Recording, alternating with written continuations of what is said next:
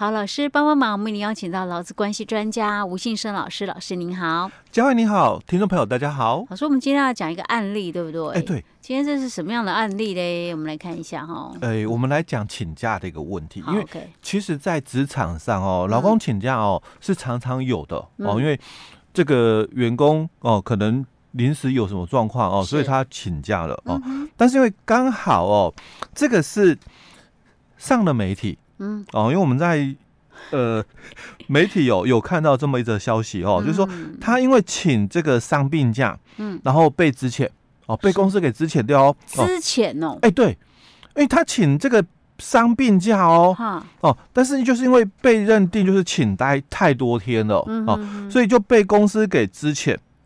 那所以劳动部也有讲了哦，说说这个病假哦，一年。哦，这个请假的一个上限了哦，是三十天哦。因为我在前一阵子哦，在媒体看到这么一个讯息哦，嗯，那所以我就来讲这个哦，请假的一个议题哦，是因为在媒体里面哦，这个这个案例里面哦，他是提到就是说，因为他请这个伤病假太多天了，嗯，所以就被公司哦把他认定了，就是你这个被资遣。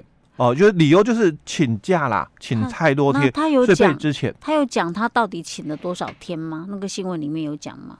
哎、欸，他里面也有提到，他就是提到，就是说他在那个去年，应该讲去年哦，嗯、去年的这个十月底、嗯、哦才到职哦。哦，所以去年的事情哦，哎，对，去去年底啊，十月底，十月底才刚到哦，十一月、十二月，所以他等于是才去年才工作两个月，哎，对，两三个月而已哦，嗯、然后就因为哦两个礼拜哦就车祸，嗯、然后开刀住院，那、嗯、就已经请了大概将近一个礼拜，嗯，然后回来上班之后，他又接着嘛，嗯，打那个疫苗。是。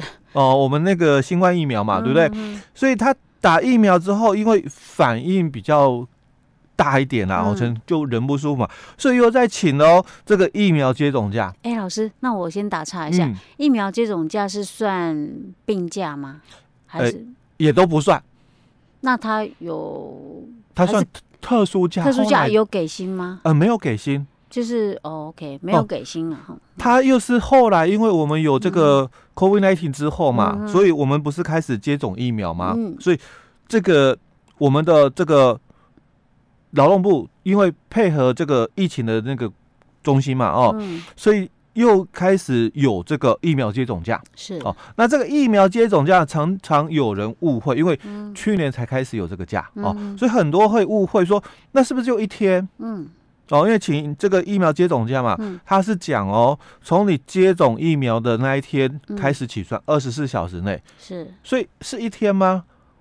哎，我怎么印象当中没有嘞？好像不止一天。哎，对，隔天也算嘛，因为还在二十四小时内的嘛。对啊。所以基本上应该是两天可以允许的啦。对，我印象中也是两天。哦，两天可以允许，很多人会误会只有一天。嗯。哦，其实他应该是两天都可以的哦。嗯。好，只是说请这个疫苗接种假，嗯，公司可以不给薪。嗯。哦，但是如果你还要再请第三天、第四天呢？第三天、第四天哦，那就是请病假啊？那哎，算病假吗？对，这个就争议性的问题喽。嗯、哦，他到底算不算病假？所以病假是有半薪的啦，对不对？对哦，啊，你这个哦，其实疫苗接种，而且人家本来就讲，大多数的人可能没什么反应，是、嗯、哦。那有些人体质的问题嘛，嗯、所以会有反应。可是已经两天了，哎、对吧？嗯，但是我我知道说，像有有些人就是说打了针之后，他说第二天才有反应，而且那种反应是反应到根本没有办法下床的那种，嗯、他可能会持续两三天，也有可能、哦。嗯、所以我觉得到第三天还有这种状况，还是有可能的，因为每个人状况真的不一样哎。可是我们回来谈哦，嗯、那是不是你没有听医嘱的建议？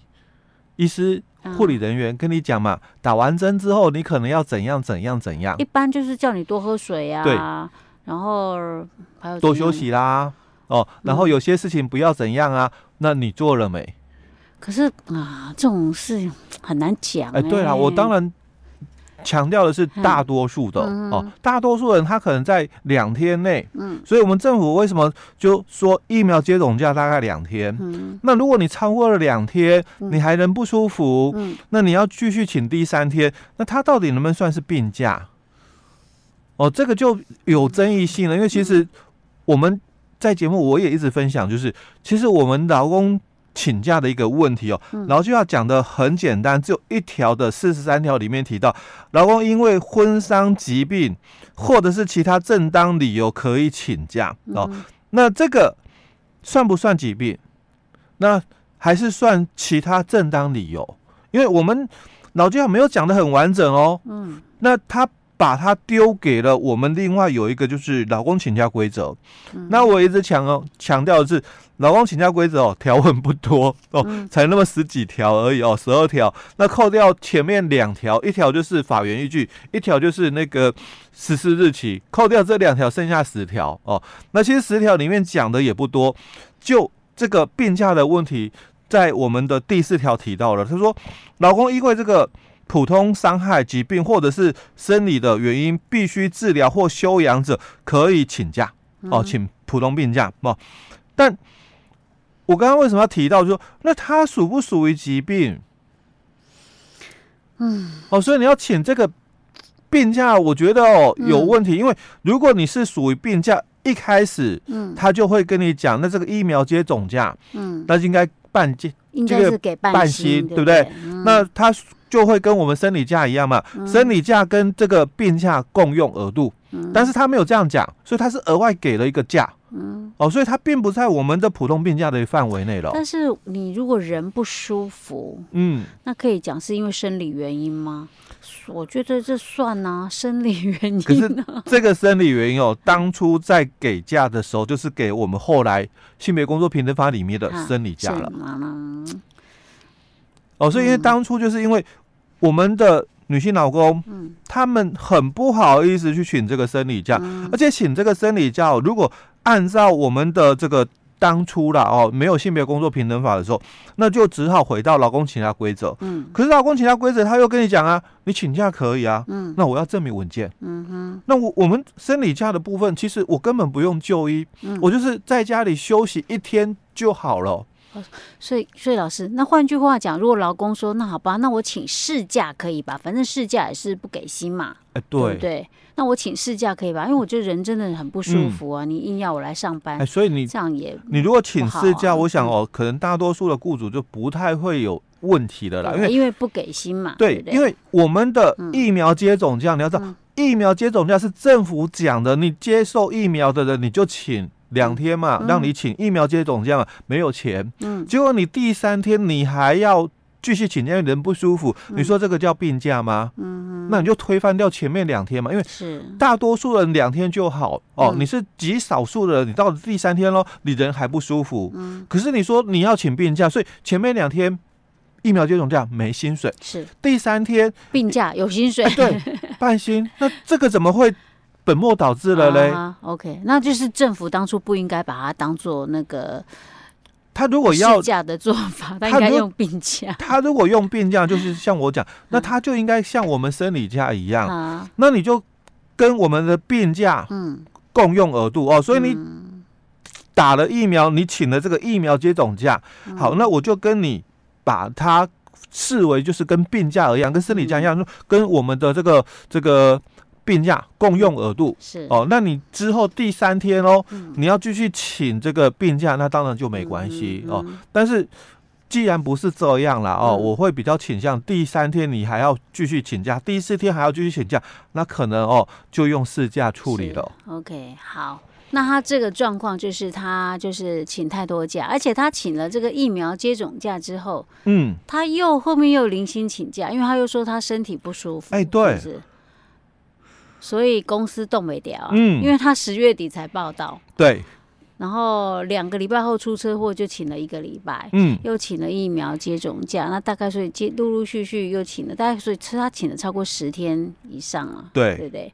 然后等于我看一下，那十二月中旬哦，主管就跟他约谈了。那等于说他大概工作也差不多一个月的一个多月点的时间，但这一个多月里面他就请了十多天的假。对对，OK。那所以我后来看到就是这个标题，然后我在看内容的时候，我大概就猜得出来为什么劳动部要去强调病假哦，一年有三十天。嗯，这个问题就要先来谈的，就是第一个。这个员工，我们看新闻里面哦这个员工十月底才来的，嗯，哦，那他的一年的病假哦，未住院的嘛，三十天哦，可是他是十月底才来的，所以有没有三十天，还是要依比例？我相信在很多的这个人资单位哦，嗯，可能不是很清楚的，会想到哦，他十月底才来，哎，嗯，那所以他是三十天吗？还是应该按比例啊？所以他是不是请假太多了？嗯，哦，那你要知道的就是，人家主管居然就跟你讲这个哦，就是病假一年的上限哦，是三十天了。那基本上哦，就是什么意思？要要算比例吗？就没有比例的问题，没有比例问题。所以他意思说，他十月底报道，他到十二月，如果假设你们是算一月一号到十二月三十一号这样来结算的话，那他就是。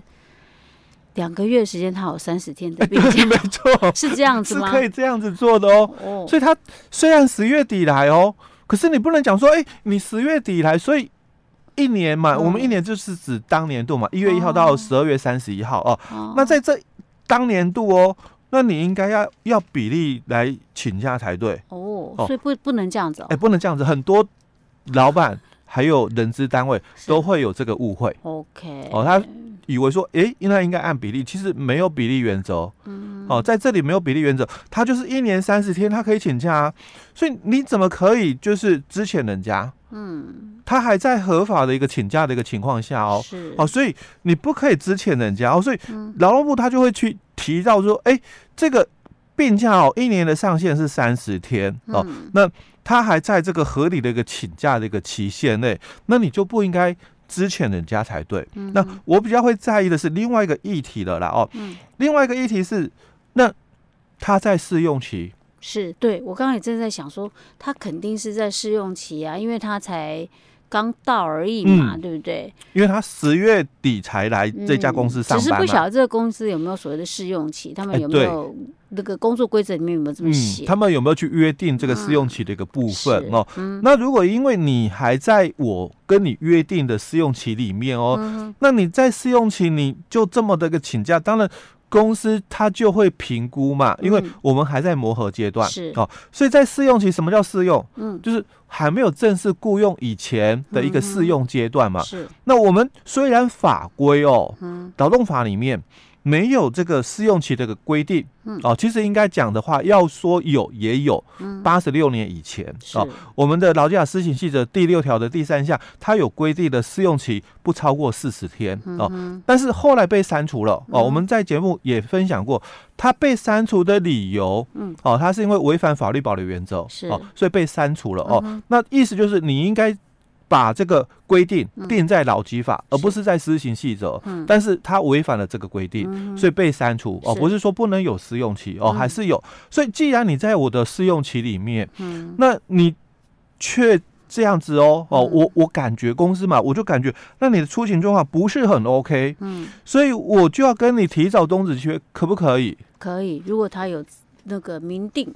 哎，对，如果他有约定试用期条款了哦，嗯、那当然公司这样子做哦，当然就没有违法的一个问题哦。是，但是如果公司没有这个试用期的约定哦，嗯、但是公司却跟他终止契约喽哦，嗯、所以这个就有争议点了。是，OK，好。